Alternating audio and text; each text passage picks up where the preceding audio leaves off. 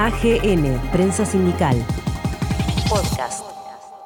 Reflexionamos con Leonardo Salom, secretario adjunto e interior de la Asociación del Personal de Dirección de Ferrocarriles y Puertos Argentinos, sobre el presente y futuro de la actividad portuaria y fluvial de la Argentina. Leonardo Salom, bueno, un tiempo de pandemia que va complejizando el escenario político, social y laboral y que esto tiene impacto también en el ámbito portuario, marítimo, naval de la República Argentina. Después de un principio de año donde hubo zozobra en torno a lo que representó el conflicto de la MERS, cómo están desarrollando ustedes, los ferroportuarios, sus tareas y cómo ven en términos generales el panorama. Bueno, mira, la, verdad, Gustavo, que, ciertamente, como, bien dijiste, la, esta pandemia eh, golpeó nuestra actividad, igual que, el resto de la actividad, que se está haciendo sentir muy fuerte lo que es eh, la baja en, la actividad comercial, eh, porque esto es obviamente algo que impactó al mundo y al comercio en general, pero también lo cierto es que, que tengo que destacar que, que nuestra actividad no frenó nunca, que fuimos actividades, una actividad esencial y que los trabajadores la verdad que vinieron el cuerpo de una manera muy responsable y, en ese sentido por lo menos en lo que es en, la materia portuaria eh, por suerte hemos tenido poco contagio si bien lamentablemente hubo casos pero pero ínfimos pero casos que nunca eh, tuvieron que hacer que se paralice la actividad así que en ese sentido bien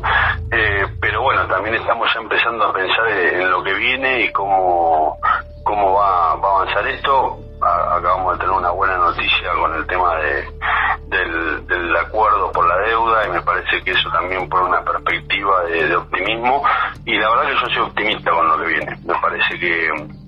que de acá para adelante hay, hay mucho que construir y me parece que los puertos van a tener un rol estratégico y fundamental en, en, la actividad económica del país, así que creo que una vez más vamos a ser protagonistas de, de lo que es el desarrollo de lo que viene para poner a la Argentina de pie. En ese contexto y de acuerdo a lo que decís, ¿cómo se observa, por ejemplo, el proyecto para la hidrovía, para para reflotar la construcción del canal Magdalena que ha presentado el senador Jorge Tayana, teniendo en cuenta que falta mucha política para el sector por ahora y que este proyecto busca sin objetivos claros, por lo menos en punto de vista personales, dar un puntapié para ver para dónde se sale. Sí, yo creo ahí, a ver, ahí, ahí se, mezclan dos cuestiones, ¿no? Uno es el, eh, la hidrovía, la obra de la hidrovía, que es, eh, sin lugar a duda la obra más importante que, que tiene la Argentina para hacer eh, en el año que viene. Y, en el medio de esto de la hidrovía, digamos que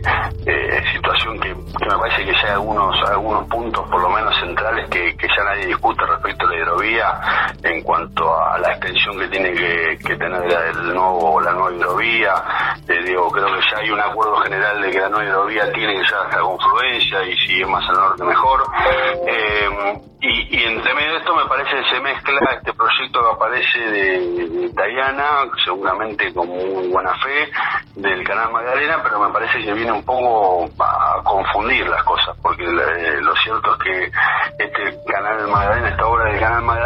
aparece como una situación que que pareciera que viene a, a, solucionar algunos problemas y la verdad que lo cierto es que esta obra de Canal Magdalena no soluciona ningún tema. Eh, me parece que no, no sé si está mal, digamos, que sea la obra de Canal Magdalena, pero realmente no va a tener un impacto en sí el canal Magdalena en cuanto eh, cambiar la actividad si un puerto más o un puerto menos. Lo cierto es que me parece que hoy lo que hay que concentrarse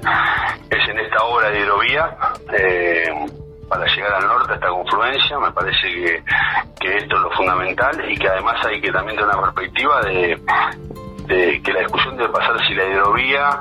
eh, eh, tiene que ser más ágil que, profunda, porque también es otra discusión que se da la profundidad y creo que acá la discusión es que debemos lograr una, agilidad cuando se piensa en la hidrovía eh, para poder generar algunos algunos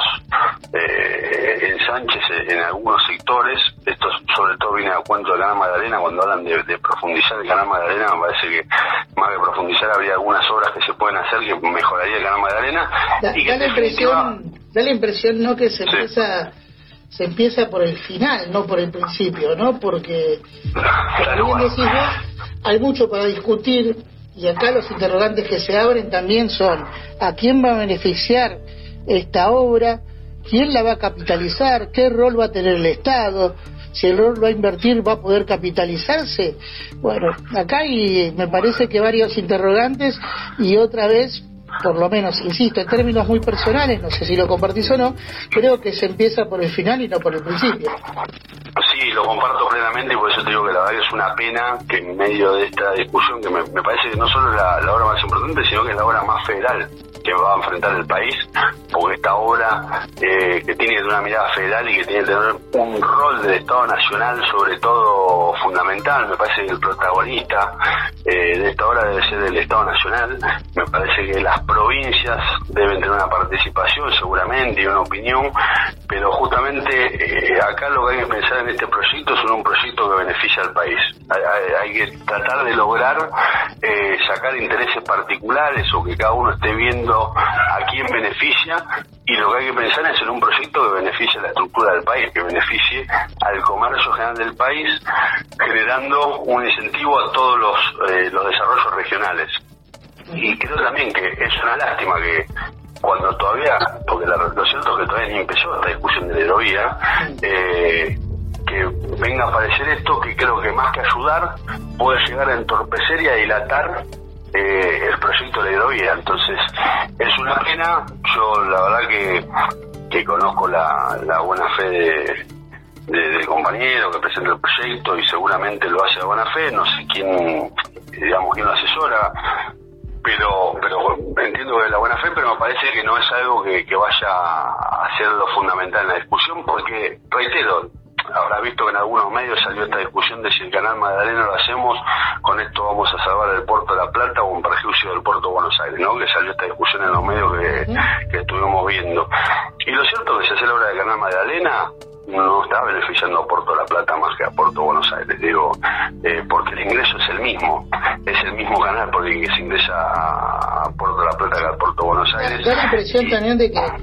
de que teniendo en cuenta quiénes son los que más usan la hidrovía que está beneficiando a Paraguay, también de manera indirecta estás beneficiando a un competidor tan fuerte como el puerto de Montevideo, ¿no? Entonces, por eso también se abren dudas ahí. Tal cual. Sí, sí, tal cual. Yo en eso comparto y, por eso digo, cuando nosotros hablamos siempre de nuestra posición sindical, de empezar a pensar eh, todos los puertos del país como en un sentido de complementariedad y de sistema federal en los puertos, digo, hay que empezar a, dejar de discutir si este puerto o el otro puerto de la Argentina y empezar a mirar a Montevideo como el puerto competidor. Entonces me parece que las obras que, se piensan y que, y que se llevan adelante deberían buscar potenciar nuestros puertos y en todo caso ver como competidor al puerto Montevideo y no terminar siendo una obra que en definitiva tal vez se termine beneficiando a, al puerto con el cual se supone que tenemos que competir nosotros. Ahí entra a jugar también algo que constantemente remarca Juan Carlos Smith, que tiene que ver con elaborar un proyecto de ley conjunto que tenga que ver con la integración del transporte también, ¿no? Porque estamos hablando de la hidrovía que es esencial. Ahora, este proyecto no discute o no debate la hidrovía como una cuestión geopolítica estratégica, no solamente ya para el comercio interior, sino también para el comercio exterior, pero tampoco hay una política integral de transporte. Es decir, cómo abastecemos los puertos desde otro ángulo, eh, cómo restablecemos también nuestra propia flota, no tenemos bodega y además hay un diagnóstico que no se está haciendo que es cómo se sale de esta pandemia y qué nos va a dejar en términos de comercio exterior también, ¿no? Sí, ahí comparto plenamente, obviamente, lo, Juan Carlos y me parece que hoy, hoy la discusión que se está dando eh, es eh, cómo, empezar a pensar en intermodalismo y una línea integral donde está claro, digo, esto ya me parece que nadie lo discute y que, cualquier persona de la actividad del sector tiene claro que uno debe incentivar eh, el, el transporte por buque con las conexiones ferroviarias y que el camión es eh, aquel, aquel medio de transporte que debe recorrer los sectores más cortos. Esto por una cuestión de costo logístico además por una cuestión de, sustentabilidad de medio ambiente. Eh, entonces me parece que hay que empezar a pensar en esa integralidad y ahí yo resalto otra vez, nuevamente, el, el rol del Estado, porque estos son pensamientos federales, digamos y cuando la discusión terminan siendo discusiones provinciales, donde una provincia discuta, la verdad que la provincia siempre está mirando, y está muy bien, porque para eso son gobernadores de la provincia, están mirando los intereses particulares de una provincia. Y la verdad tenemos un territorio demasiado amplio, y tenemos para eso un Estado federal, que es el que me parece que debe ser quien canalice esta situación. Ahora, yo en eso también soy optimista, porque la realidad es que hoy veo que el Ministerio de Transporte Nación está trabajando en este sentido también tenemos que entender que lo atravesó la pandemia, digamos, un gobierno que apenas asumido se encontró con la pandemia pero a pesar de la pandemia estoy viendo que hay muchos proyectos en ese sentido. Y yo contaba el otro día por ejemplo que después bueno fue público pero el proyecto este de conectar eh, Santa Cruz con Tierra del Fuego vía marítima digamos volver a reactivar esa conexión bueno habla de que el Ministerio de Transporte está empezando a tener esta visión y está empezando también a reactivar muchas conexiones ferroviarias que en el gobierno anterior habían quedado sin efecto. Entonces bastante optimista con esa mirada. Eh, me parece que vamos a ese sentido y que después cada uno de su sector eh, sindical tiene que bueno aportar para, para lograr ese, ese objetivo. Leonardo, por último, Hablamos de política, hablamos de política para sector marítimo, portuario, naval, ferroviario también, de una manera integral. Ahora, ¿qué tipo de política portuaria necesitamos y qué rol del Estado necesitamos también aquí? Porque hasta el momento, aún en los años de gobierno popular, el rol del Estado fue de observador, de mediador, en algunos momentos de intervención fuerte para equilibrar las relaciones de fuerza. ¿Se puede pensar en una pospandemia donde el Estado sea inversor y pueda capitalizar la rentabilidad que antes capitalizaban otros sectores en Argentina para adquirir soberanía económica y a partir de ahí una independencia también en nuestros puertos y en nuestras vías marítimas y fluviales? Mira, estoy convencido que debe ser así. Eh, de hecho, a nivel de política portuaria, fíjate que aquella ley de, los 90, donde se desregularon, se descentralizaron los puertos y se empezaron a generar muchos puertos privados, que fue una ley que, mayormente favoreció los puertos privados, que hoy tal vez se ponen en discusión por lo que pasa en Vicentín, que quedó demasiado expuesto, pero me parece que la política, en, en cuanto a política portuaria, se debe una cuestión revisar esa ley nacional para ver qué pasa con los puertos privados. Hay muchísimos puertos privados en el país que no tienen ningún tipo de control, que en muchos casos no aportan absolutamente nada al Estado. Eh, y, al respecto me parece que hay que hacer una reforma ahí, hay que empezar a hacer un trabajo profundo en qué sucede en los puertos privados y comenzando a tener una óptica de los puertos públicos, donde el Estado sí tiene un rol en, el puerto público, me parece que tiene que empezar a generar este sistema y ver respecto a los puertos privados qué está pasando en esa situación, empezar a tener un control estricto y lograr generar un sistema donde no termine siendo los puertos públicos que terminan compitiendo de una manera desleal con los privados que aportan menos que el puerto público. Así que me parece que, sin lugar a duda eh, tenemos que ir hacia, ese lugar eh, y lo mismo obviamente me parece que aplica a lo que es eh, la, reactivación de los astilleros y la ley de marina mercante que, me parece que hay una deuda pendiente ahí y que la verdad por lo que vengo hablando con varios sectores de, la política hay un interés de, reactivarlo y, de volver a,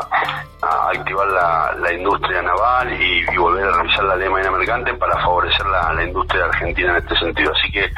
yo te soy sincero, eh, tengo una mirada muy optimista de lo que va a venir. Me parece que eh, la pandemia nos deja algo como como, como enseñanza que es eh, trabajar todos juntos en un consenso, digamos, generar consenso entre el Estado, como articulador esencial, que los sindicatos eh, seamos parte, porque somos quienes estamos todos los días poniendo ahí eh, el cuerpo al trabajo, y que el sector privado también. Entonces me parece que hay que generar una sinergia y que esos tres sectores tienen que empezar a trabajar en conjunto,